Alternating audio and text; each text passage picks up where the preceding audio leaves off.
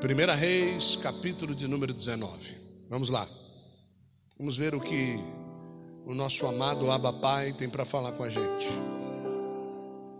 E eu vou dizer uma coisa para vocês: tem um pai que ama você, é esse o paizinho do céu, viu?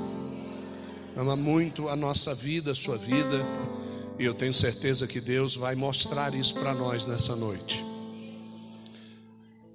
Não há lugar melhor do que esse que nós estamos na presença de Deus, ouvindo a sua voz. Né?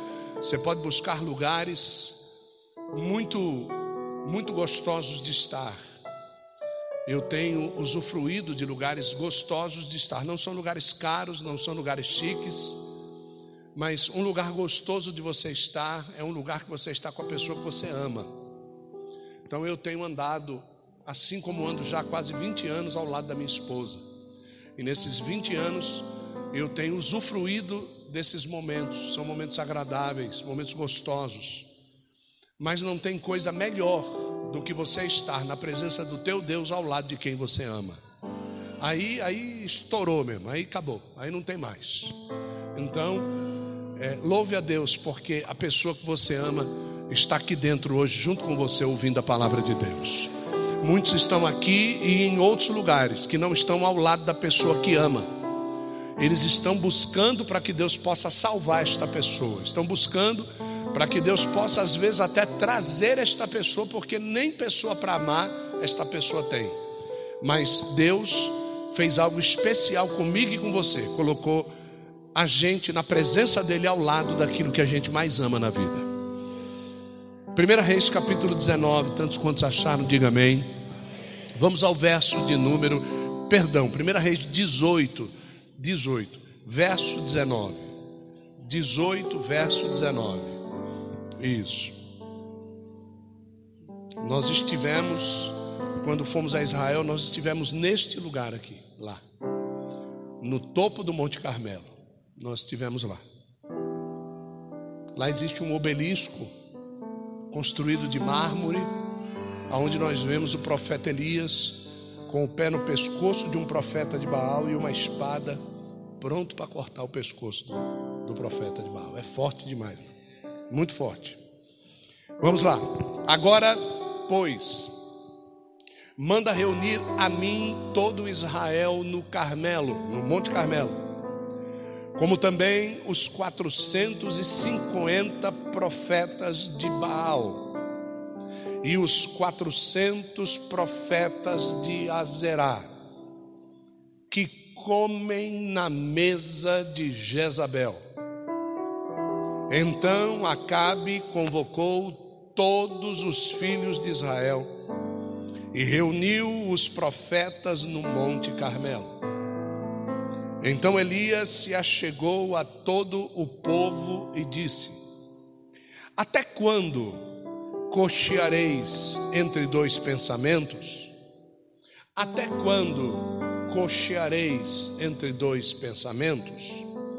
Se o Senhor é Deus, seguiu. E se Baal é Deus, seguiu.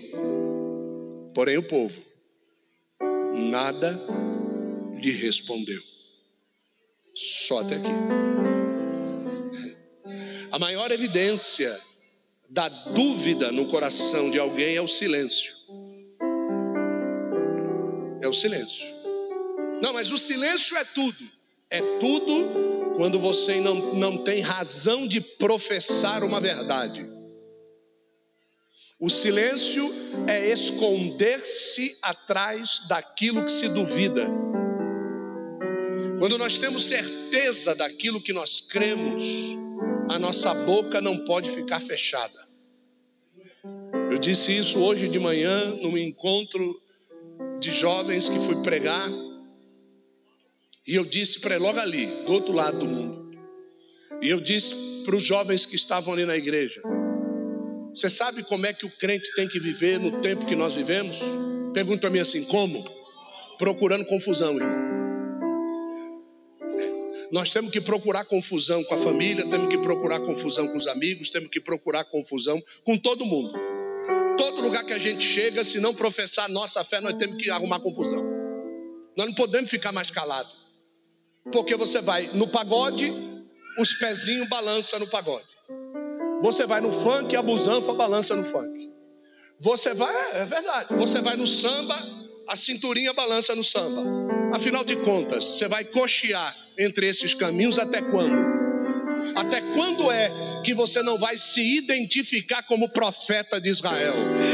Até quando é que você vai ficar calado nesta situação e não vai poder falar do Deus que você serve, de tudo aquilo que ele já tem feito na sua vida? Tem alguém aqui nessa noite que Deus já fez alguma coisa na sua vida? Tem alguém aqui nessa noite que Deus já te livrou da morte, Deus já te livrou do inferno, que Deus já rasgou profeta de Baal no meio, na tua frente, que Deus já fez milagre na tua vida, que Deus já abriu o mar vermelho, que Deus já trouxe mantimento para tua casa, que Deus abriu porta de emprego, que Deus expulsou demônio da tua vida. Tem alguém aqui? Se tem alguém, já vamos começar mostrando a nossa fé no Deus de Israel. Joga a tua mão para cima e adora esse Deus. Mostra para Baal que Deus é Deus. Para Sebe, Calabau e Ramadarabás. Então, a, é, a, é, a gente não pode ficar cocheando entre dois caminhos. Quando nós estamos propensos, quedosos, quando a gente já tem uma queda interior, para empregar, adquirir e preparar, empregar, usar, adquirir, comprar, preparar, sonhar, o melhor para nós, para as nossas vidas, para a nossa casa, para a nossa família sempre procuramos o melhor,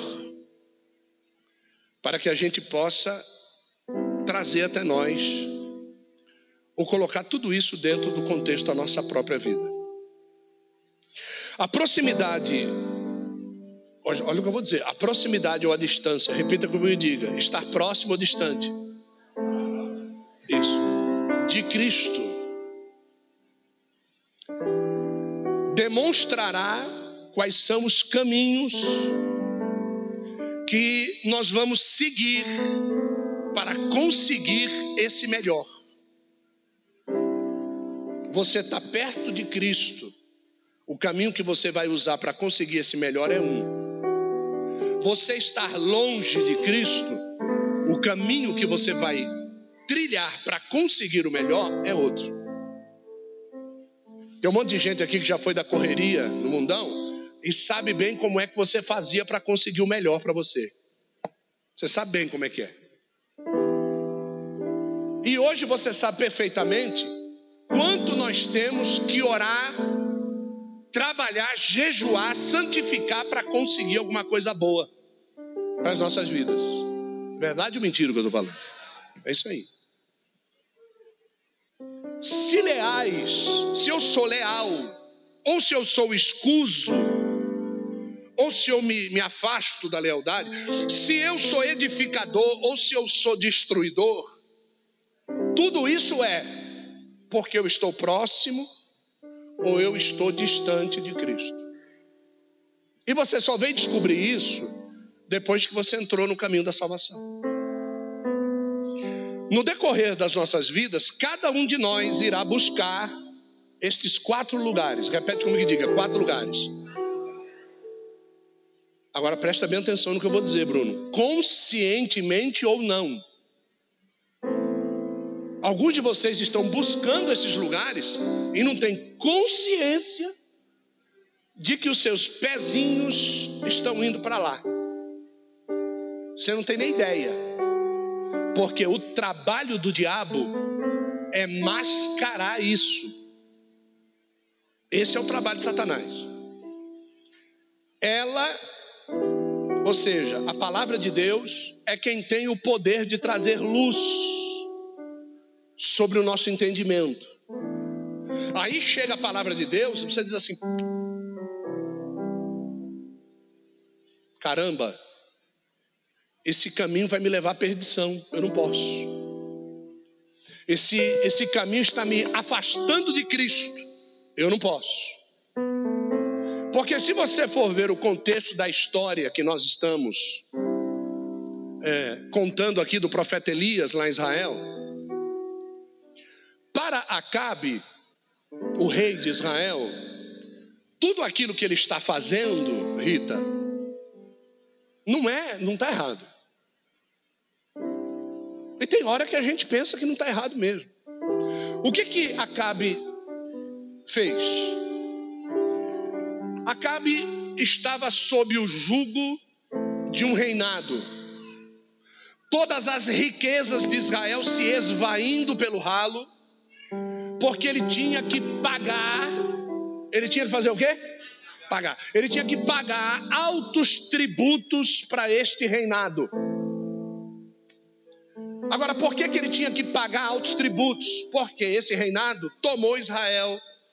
Agora, por que, que esse reinado tomou Israel? Por causa do pecado de Israel. Deus entregou Israel na mão desse reinado. E é sempre assim, queridos. Por causa do nosso pecado, Deus nos entrega um governo que vai começar a sugar tanto a nossa vida financeira, como a nossa vida física, a nossa vida sentimental, a nossa vida espiritual. E a única forma de nós sairmos desse funil espiritual é nos reconciliando novamente com Deus. Então a única forma de você sair ou dessa doença, ou dessa falência, ou desta, é, desse, desse sentimento falido que não dá certo com ninguém, a única forma é você se aproximando e se arrependendo diante de Deus. Não, não, não tem outro caminho. Aí, Acabe tem um insight. Rapaz, quem é o rei desta nação? Etbaal. Etbaal quer dizer filho de Baal. E ele é que cobra esse imposto de mim. Então, se eu me aparentar com Etbaal, se eu fizer uma aliança com Etbaal, quem sabe ele vai parar de cobrar essa fortuna que eu tenho que dar para ele todo mês. O insight é correto. Ele está certo. Como assim? Eu falo, não, preste atenção no que eu estou falando, ele está certo. Certo? Própria Bíblia Sagrada diz que se eu for sair em guerra contra uma nação, se eu for uma pessoa sábia, eu mando olheiros primeiro para saber o potencial de guerra da nação, e se eu for perder a batalha, eu mando uma comitiva com uma bandeira de paz. Quando eu mando uma comitiva com a bandeira de paz, eu faço uma aliança. E aí eu poupo a vida dos meus soldados. Poxa, legal, legal. O problema todo não é fazer aliança, o problema todo é saber por que é que nós fomos entregues. Se eu tenho esse Deus do fogo, esse Deus invencível, esse Deus terrível, esse Deus que, que tudo pode, tudo faz, que operando Ele ninguém pode impedir, por que é que esta nação está me vencendo? Essa é a pergunta que você tem que fazer. E se você fizesse sinceramente, sabe o que ele ia responder? Por causa do teu pecado. Então era mais fácil Acabe chamar o povo e mandar o povo se reconciliar com quem? Com quem? Com Deus. E aí automaticamente cessaria o problema.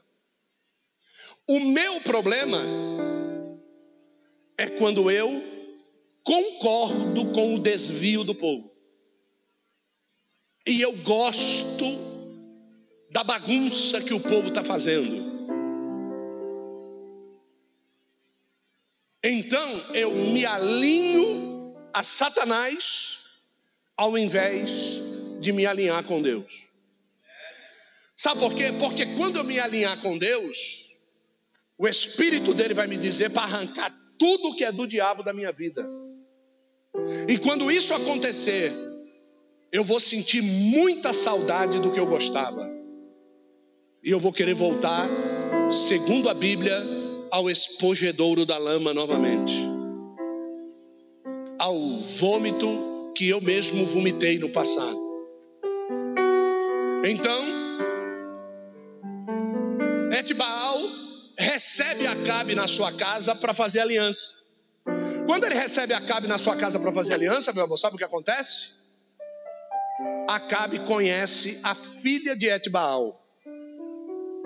E a filha de Etbaal é Jezabel. Quando ele olha para Jezabel, ele diz: Que mulher maravilhosa. Podia ser a Araci de Almeida, meu amigo. É, viu? Podia, podia ser Araci de Almeida, podia ser quem fosse. É a mulher mais linda do mundo. Por quê? É a quem vai me livrar do jugo da aliança e vai permitir que eu continue em pecado. Tá certo? Olha para a pessoa ao seu lado e diga assim: esse caminho te levará para mais longe de Deus. Se já estava longe, depois de uma aliança dessa, piorou. Porque quando quando a gente é apertado pela palavra, né? Quando a palavra de Deus começa a nos cercar de todos os lados, a gente tem que, que reagir. Ou eu não aguento e saio fora, ou eu me renego e me transformo. E não fique esperando milagre de Deus, que Deus chegou em mim, entrou em mim, me transformou, que isso não acontece. Somos nós que temos que tomar vergonha na cara e nós é que temos que deixar as coisas erradas de lado. E nós é que temos que buscar a Deus face a face. E nós é que temos que buscar o Espírito Santo. E nós é que temos que ser cheios do Espírito Santo. E nós é que temos que relevar todas as coisas e nascer novamente como uma nova criatura. Somos nós.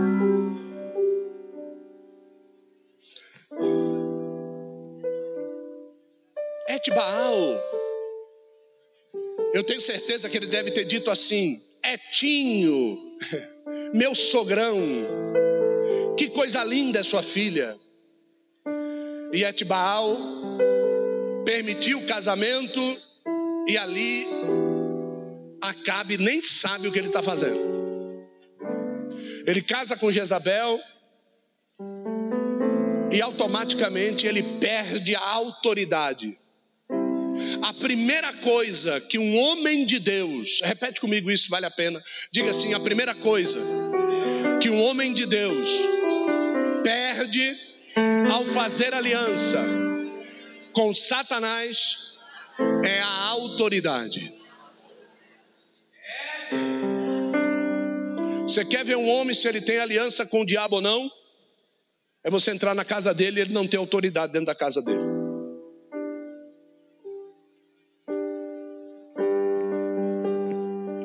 Porque se tudo começa na nossa casa. Não, peraí, ué. Aí a mulher vai dizer: Não, não, mas em casa quem manda sou eu. Então deixa esse espírito de Jezabel sair da tua vida. Não, mas o meu marido não sabe o que faz. Não é por isso que ele deixou de ser o cabeça da casa. Meu marido mete os pés pelas mãos. Edifique ele e coloque ele para colocar as mãos no lugar das mãos e os pés no lugar dos pés.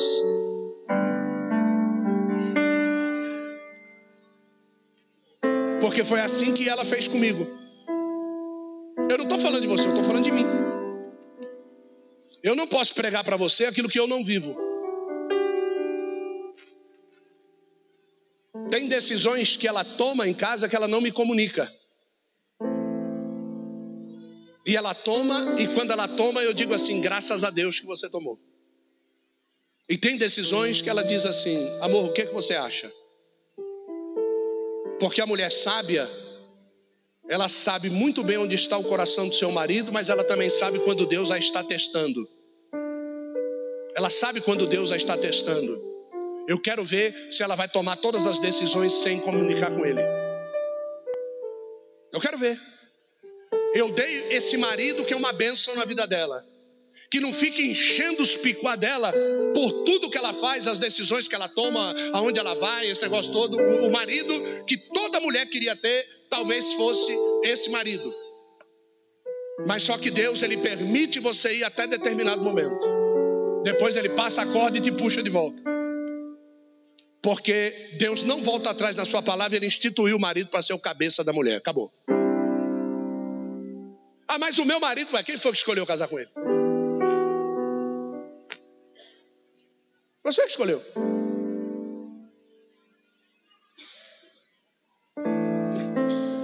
Mas a minha mulher não me ajuda. Quem escolheu casar com ela? Quem foi que escolheu casar com Jezabel? Foi Acabe. Por isso que terminou como terminou. Certo? Eunucos que se fazem eunucos por causa da obra de Deus. Acabe não soube ser eunuco. Acabe não gostava de Jezabel, não era apaixonado por Jezabel.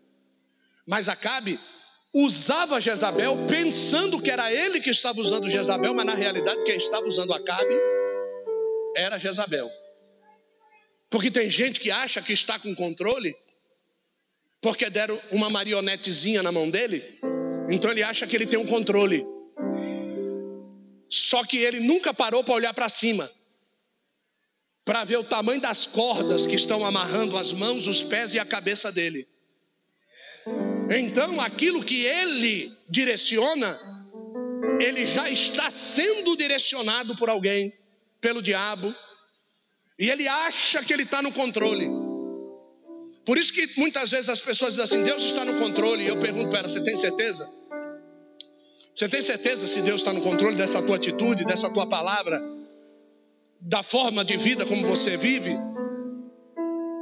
A partir daquele momento, Jezabel toma conta e ela abre a casa do Senhor.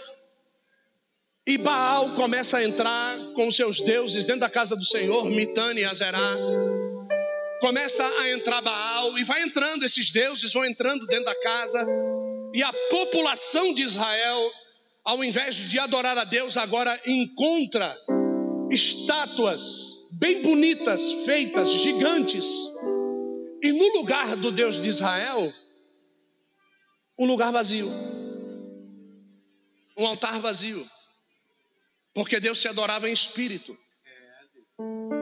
Mas esses outros deuses precisavam da estátua.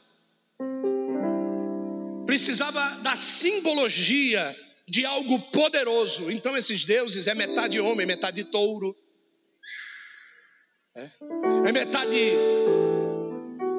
um corpo de mulher sedutora com os cabelos bonitos e um peixe na parte de baixo, que vocês vulgarmente conhecem como sereia. Então, esses deuses eram deuses lindos de serem servidos, porque eram visuais. O problema do homem é o visual. Tem gente que não consegue ver Deus em coisas simples. Tem gente que só consegue ver Deus em coisas grandes. Mas a gente se esquece do tipo de material que nós somos feitos. Tão pequeno, do pó, do pó, do qual a terra seria feita.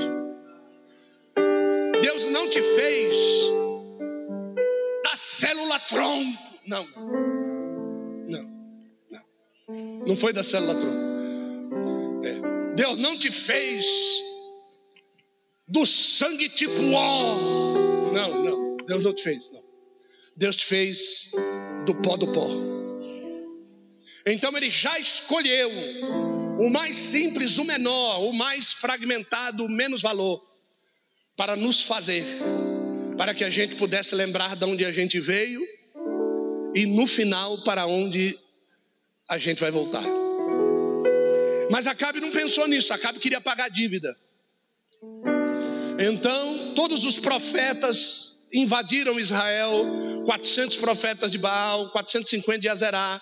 Elias estava só lá no Monte Carmelo, e naquele exato momento, então, ele convoca o povo, porque quando o povo está corrompido, o profeta não tem voz ativa. Então ele diz assim: Acabe, vai convocar o povo. E ele pede para Acabe trazer o povo. Por quê? Porque o povo queria ver Elias longe. Porque se encontrasse com Elias, você já sabe o que ia dar. É? Certo? Então eu quero longe, vai para longe.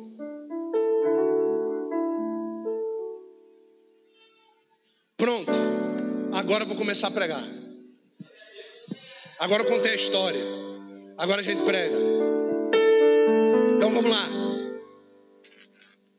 A bicicleta, o skate, o pipa, o carro, o patinete, o videogame, o celular, o iPhone 11, né? É tudo isso que a gente quer porque os nossos olhos eles não passam de visualização carnal. A realidade é que os técnicos eles ficam sentados na frente dos seus computadores. A plataforma é a mesma, só muda a cor da capa e a gente acha que o que está comprando é melhor. Por isso que Deus ele resolveu não se materializar em nenhuma vez. Deus é espírito, então ninguém o vê. Então, quem vai adorar Deus tem que o adorar sem vê-lo. Porque se Deus fosse se mostrar, você acha que ele se mostraria um Deus raquítico, um Deus baixinho, perna torta, careca, um cara que andava com as pernas assim, careca, baixinho, curvo. Mas foi assim que Deus escolheu o apóstolo Paulo. O apóstolo Paulo tinha pernas curvadas, careca, encurvado, mas os filhos de Sebas diziam: é pelo Jesus que Paulo prega que eu quero expulsar esse demônio. E o demônio dizia: Eu conheço Jesus, eu conheço Paulo, mas você eu não conheço. E deram cacete nos filhos de serva. Sabe por quê? Porque nós não nos movemos por aparência, nós somos movidos pelo Espírito de Deus.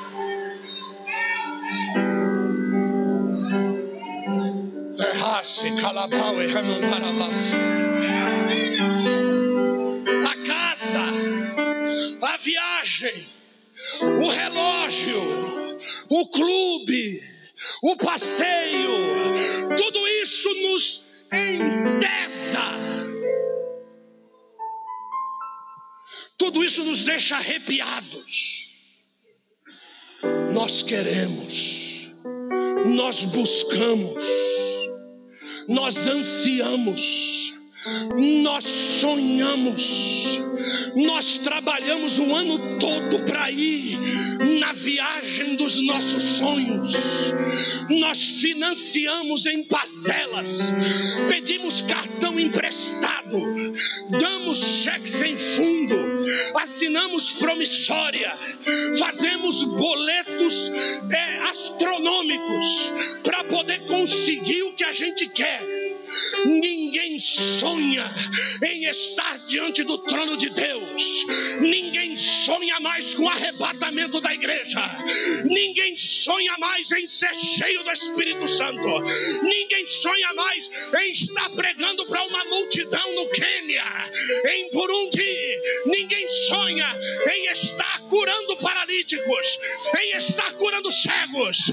Não, mas este sonho vai retornar para nossa nossa vida hoje. Deus vai nos encher da glória dele nesse lugar, nessa noite.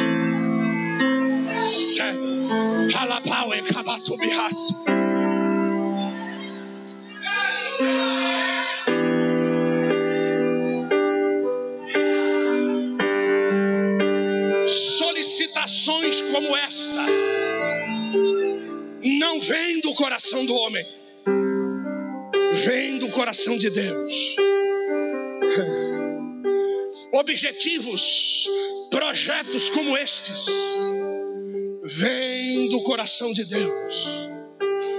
Quando vamos preparar, vou repetir, quando vamos preparar o quarto do nosso bebê, quando vamos comprar as roupinhas do nosso bebê.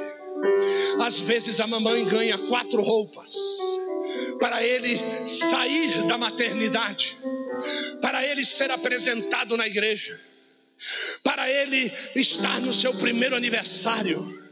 Ela escolhe qual é a mais bonita. Você sabe como é que ela escolhe? Aonde vai ter mais pessoas, ali eu vou usar a roupa mais bonita.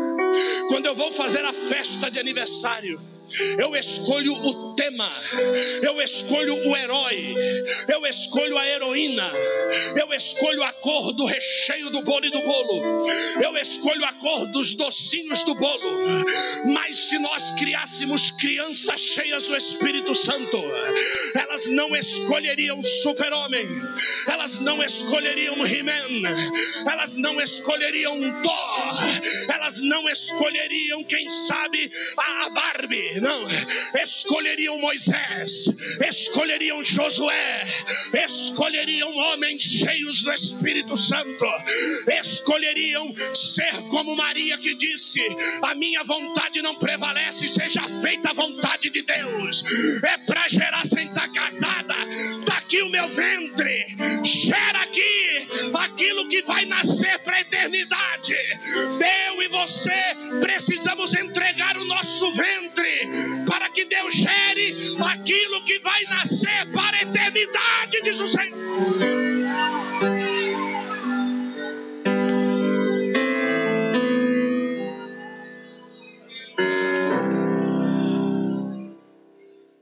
plantamos riqueza, se plantamos glamour, o que, é que a gente deve esperar das crianças?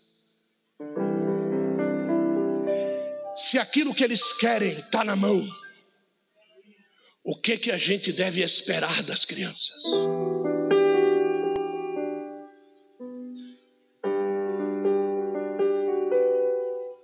Criança que chega para a mãe e para o pai e diz assim: Meu próximo celular vai ser esse aqui. Se eu tivesse criado certo meu filho, ele tinha que entrar numa loja da CPAD e dizer: Minha próxima Bíblia é essa aqui. Eu quero ler esse livro aqui. Quando um pregador estivesse sendo usado por Deus, ele tinha que estar chorando, clamando a Deus, dizendo: Eu quero ser usado que nesse cara aí. Eu quero ser cheio de Deus que nesse homem aí. Eu quero ser profeta que nem este homem aí. Eu quero ter um casamento que nem esta mulher de Deus tem. As mulheres hoje não querem saber de casamento.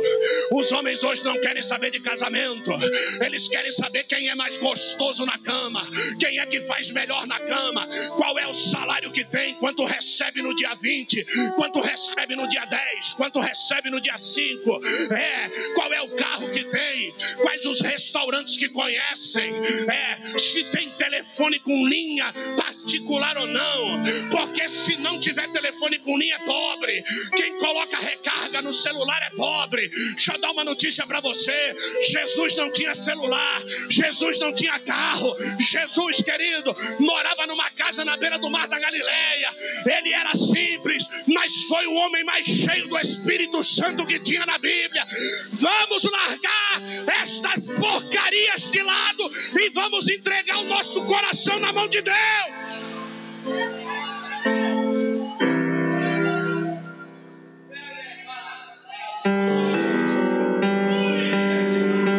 vida de Cristo é um exemplo a ser seguido.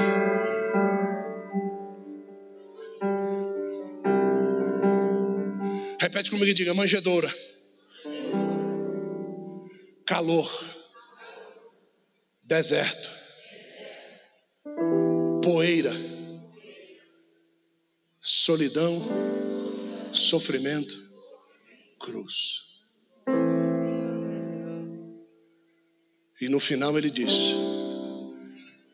Aquele que quiser vir após mim,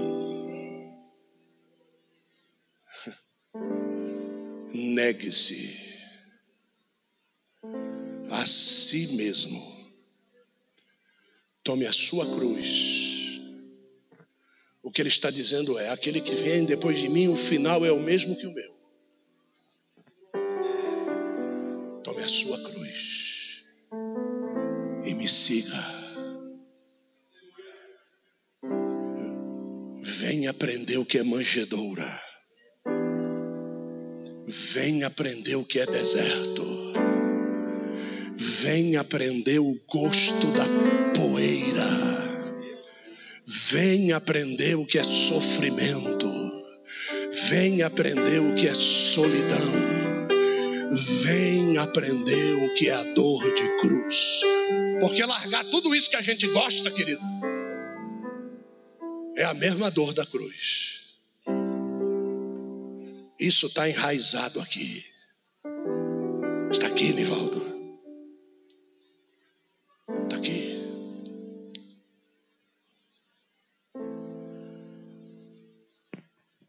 Só sabe o que é a dor de largar a cocaína quem já foi viciado nela. Só sabe qual é a dor de largar o crack quem já foi viciado nele. Só sabe qual é a dor de largar uma mulher por dia. Quem tinha uma mulher por dia.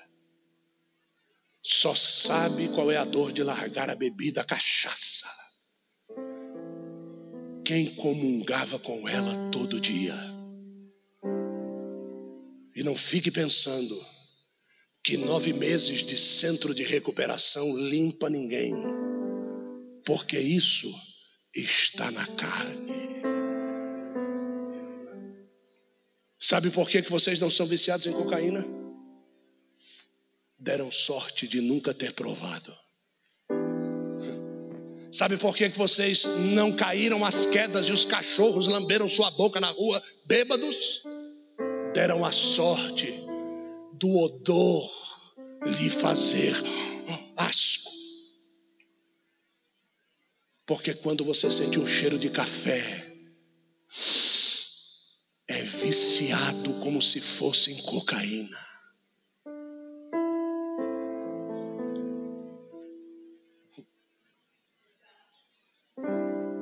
Isso que o último texto lido foi: E o povo não respondeu nada.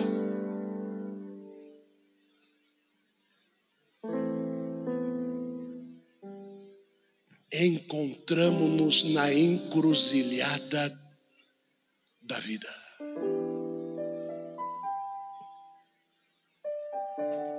O crescimento ao lado dos pais trazer respeito, tem que trazer amor, tem que trazer fidelidade, primeiro com Deus,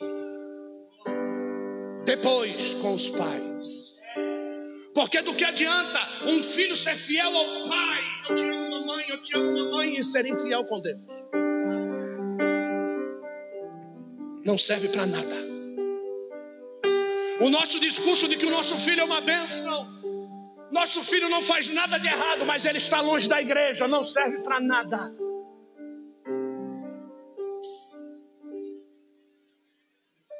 Nós temos que trazer os nossos filhos cativos ao conhecimento da palavra.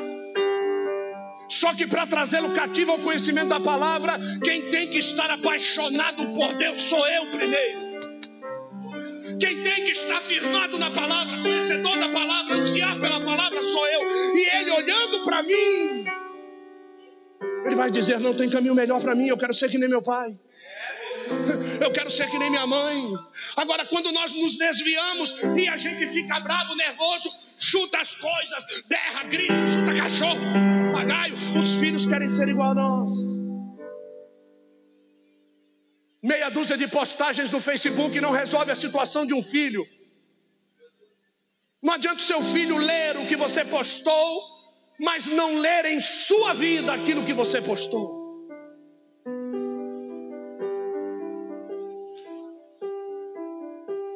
O filho tem que ler o que você postou e tem que dizer: Esse é meu pai mesmo. Essa é minha mãe mesmo.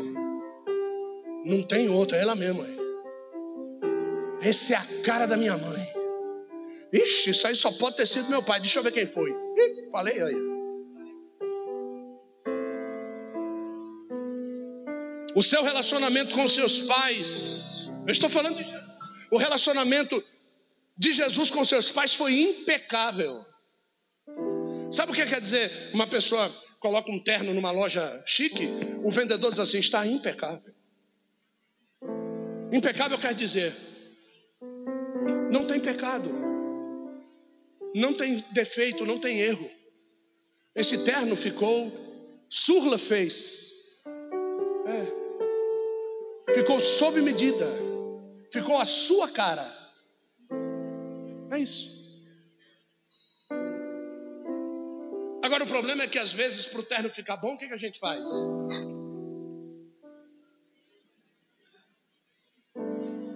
E aí ele pergunta para a esposa: Ficou bom, amor?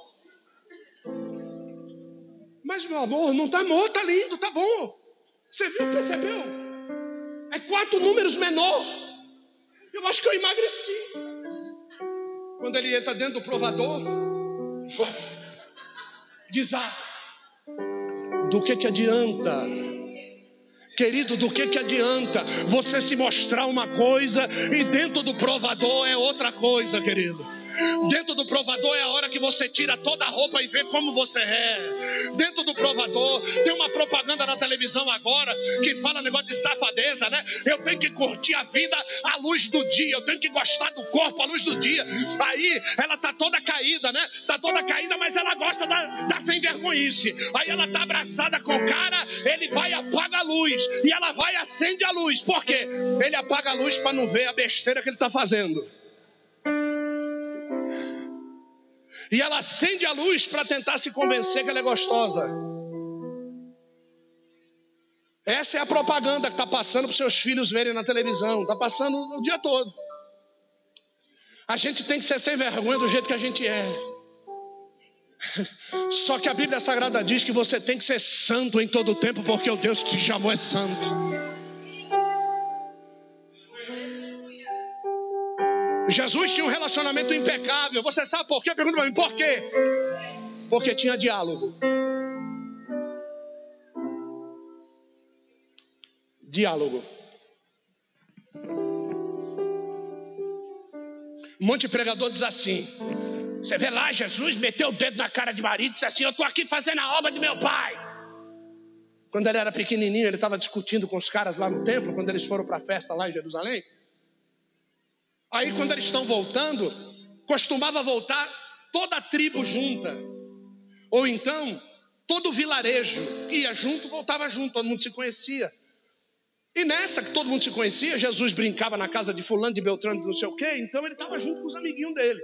Quando chega num determinado lugar do caminho, cadê Jesus? Não veio, volta para lá. Aí volta José e Maria de novo. Quando chega lá, Jesus está lá no templo trocando ideia com sacerdote, com fariseu, saduceu, escriba, endemoniado, todo mundo. Jesus mandando fogo neles na palavra. Aí Maria diz assim: Poxa, filho,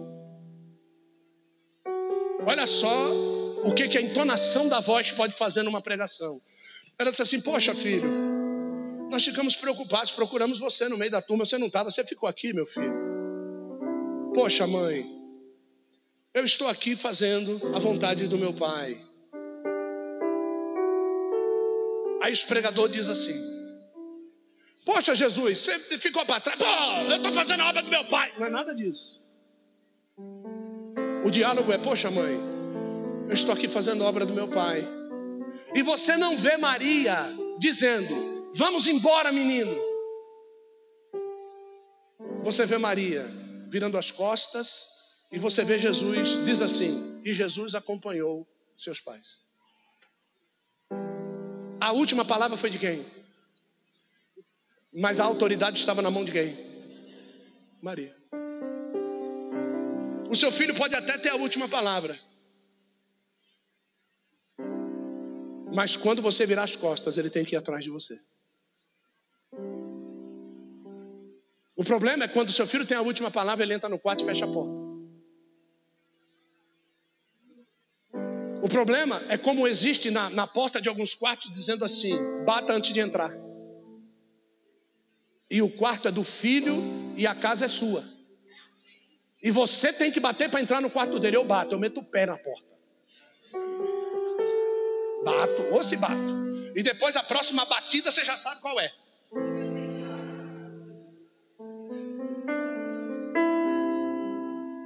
Que isso? Não, é. Peraí. Se eu sou o cabeça do casamento, eu não vou ser dos filhos?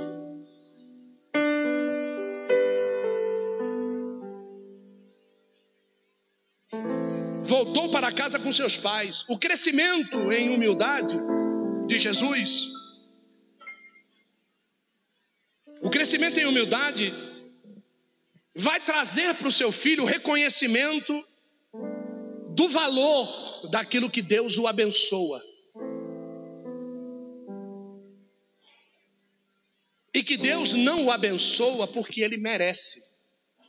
Porque você sabe como é que os pais estão ensinando seus filhos? Ele é abençoado porque ele merece. Então, se ele passa na escola, ele tem o passeio do ano. Se ele passa na escola, ele tem um celular novo. Se ele não responde para a mamãe, ele come no McDonald's. Se ele isso, ele aquilo, só que é o seguinte: a conversa no céu é diferente. A conversa no céu é a seguinte: honra o teu pai e a tua mãe, para que te prolongue os dias sobre a face da terra. A conversa no céu é a seguinte: ensina o teu filho no caminho que deve andar, e até o fim dos dias ele não se desviará dele. Amém. Viu? Essa é a conversa no céu. Não tem nada de pai para filho. Quando vai abençoar, é mete a mão debaixo da minha coxa. Que o Senhor te abençoe e te guarde. Que o Senhor faça resplandecer sobre si a sua luz. É, é o Senhor. Eu não tenho nada para dar para meu filho. Pronto. A maioria das coisas, a não ser né, é, roupa, tudo que não dá, mas a maioria das coisas que eu dou para o Samuel eram minhas. Eu sempre fui um pai assim. É, é, era meu e eu pego e dou para ele. Tá aqui, filho. Fone de ouvido, uso. Pai, posso usar o seu fone de ouvido? Pode. Veja o que gostou. Guarda lá depois. Guardou. Passa um tempo, vejo que pode usar? Pode. Aí eu pego e falo, filho, está aqui um presente para você. Poxa, pai, mas não, filho, é um presente para você, toma. Tem que reconhecer que isso veio de Deus para mim, porque Ele sabe que eu não. E quando chegar na mão dele, quem foi que deu para ele? Deus. Então isso precisa ficar claro para a gente. E se os filhos começarem a ter esta visão de recebimento, um filho nunca terá um celular melhor do que a mãe. Nunca, nunca terá um celular melhor do que o pai. Ele nunca terá um carro mais caro do que o carro do pai. O pai anda um carro cair nos pedaços e financia prestações, usa fundo de garantia para comprar carro para o filho para ele botar prostituta à noite para andar com ele na cidade. Então nós precisamos entender como é que Jesus cresceu. Porque ele disse: aquele que quiser vir após mim tem que ser aquilo que eu fui para chegar onde eu cheguei. Porque ninguém vai pegar a história do Evangelho pelo caminho e vai, não, eu, eu vou seguir daqui para frente só. Eu vou pegar depois da ressurreição para frente. Que aí já está tudo na benção aí. Não. A desvalorização da vida é fruto do acúmulo. Olha só o que eu vou dizer: a desvalorização da vida, um monte de criança se suicidando, um monte de criança com 10, 12 anos transando, engravidando, 14 anos, 12 anos, 11 anos. Criança na escola, dentro de banheiro, transando com, com menina, dentro da escola Samuel, de vez em quando, chega com umas histórias lá em casa que a gente fica com os cabelos arrepiados. Caramba, você estuda à tarde. Isso aí tem na escola à tarde? Tem na escola à tarde.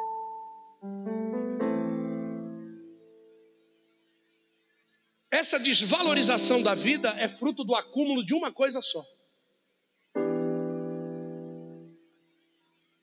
É o pai e a mãe que vive assim.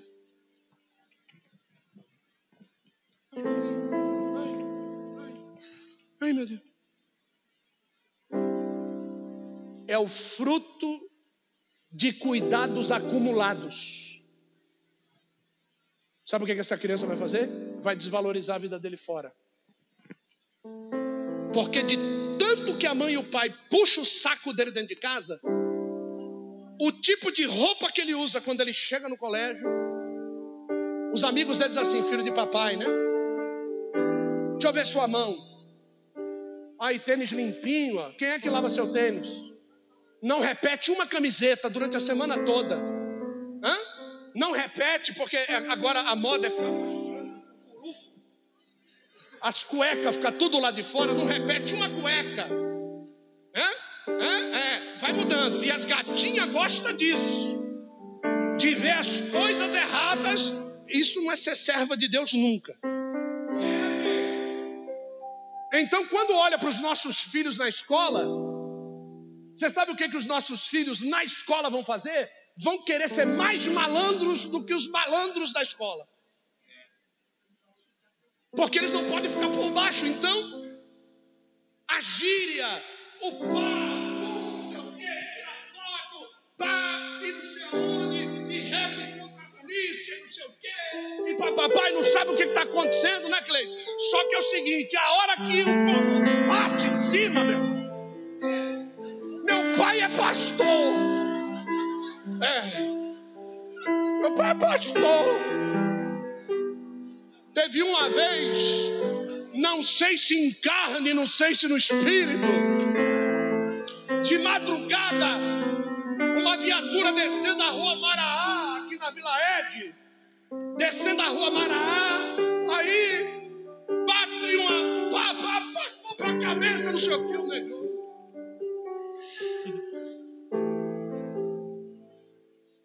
Documento, tá documento.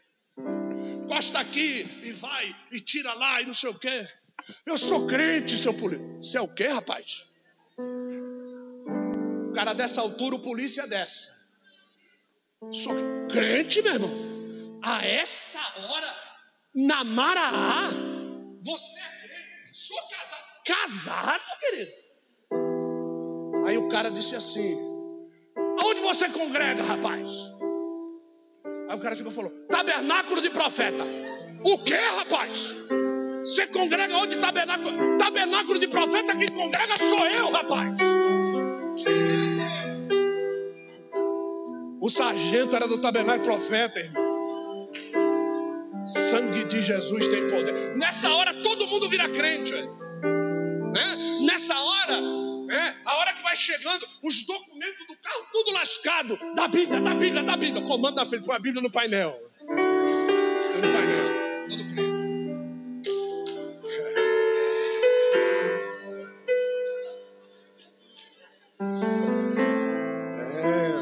Deus está falando, né?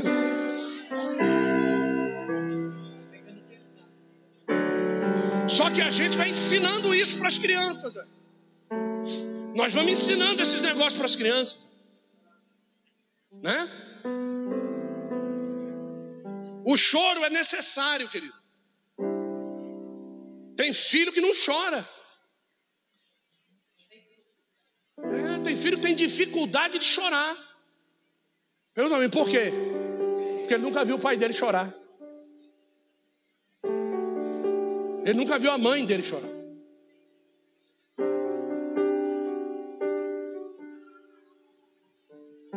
Os nossos filhos serão frágeis em Deus se eles aprenderem a ser frágeis conosco, assim como nós somos frágeis com o nosso Pai. A tristeza também é necessária.